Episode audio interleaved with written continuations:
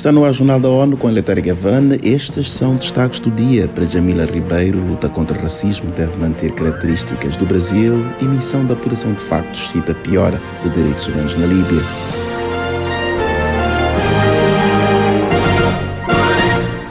Conselho de Direitos Humanos divulgou um relatório da missão que apurou fatos sobre a Líbia, pedindo uma investigação e instauração do processo penal contra supostos responsáveis por cometer violações e abusos no país. Num projeto de resolução, o órgão quer que a ONU forneça assistência técnica para melhorar a situação dos direitos humanos no país em conflito desde 2011, quando o ex-líder Muammar Gaddafi saiu do poder. A situação levou à divisão entre o governo interino, baseado na capital Trípoli, no Ocidente, e um segundo governo com sede no leste e apoiado pelo comandante militar Khalifa Haftar. O documento alerta que, entre outras questões, muitos migrantes presos na Líbia enquanto tentavam chegar à Europa são sistematicamente torturados e forçados à escravidão sexual. A equipe recomendou ao Escritório de Direitos Humanos da ONU que estabeleça um mecanismo distinto e autónomo com mandato contínuo para monitorar e relatar violações graves no país.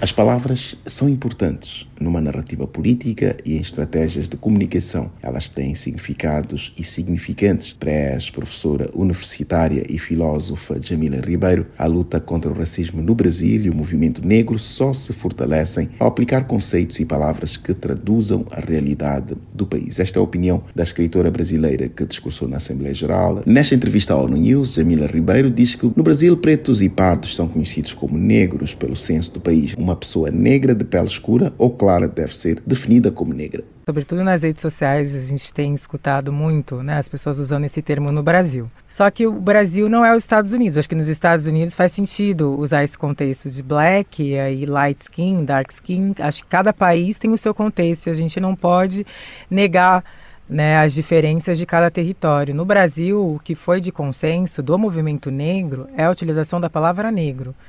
Né? Negro significa pretos e pardos. Então, pretos está é, tá dentro da categoria negro, assim como pardos. O IBGE vai entender negros como pretos e pardos. Pretos são aqueles negros de pele escura, pardos são os negros de pele clara. A filósofa acredita que existem casos, especialmente para negros que vivem na Europa, onde outras nomenclaturas, como afrodescendente, costumam ser usadas.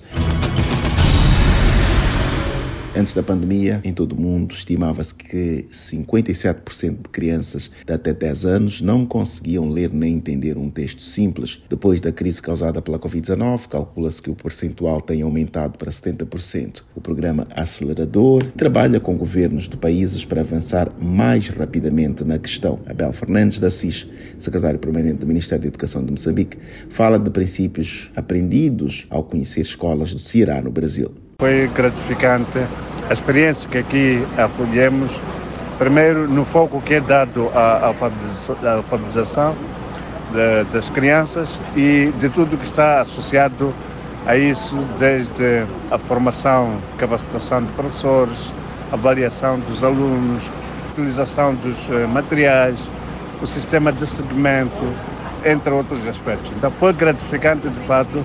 Programa acelerador visa demonstrar que governos podem alcançar resultados educacionais dentro de poucos anos por meio de uma ação focalizada, baseada em evidências com apoio político e financeiro adequado.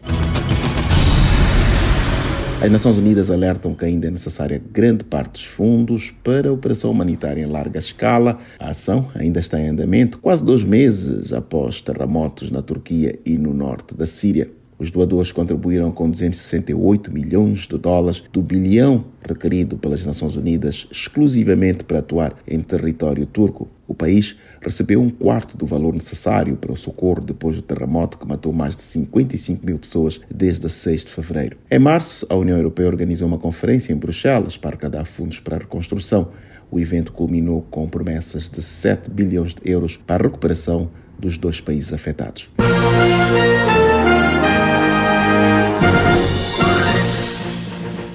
Este foi o Jornal da ONU. Mais informações na nossa página news.un.org/pt e nas nossas redes sociais. Siga ainda o Twitter, arroba ONU News.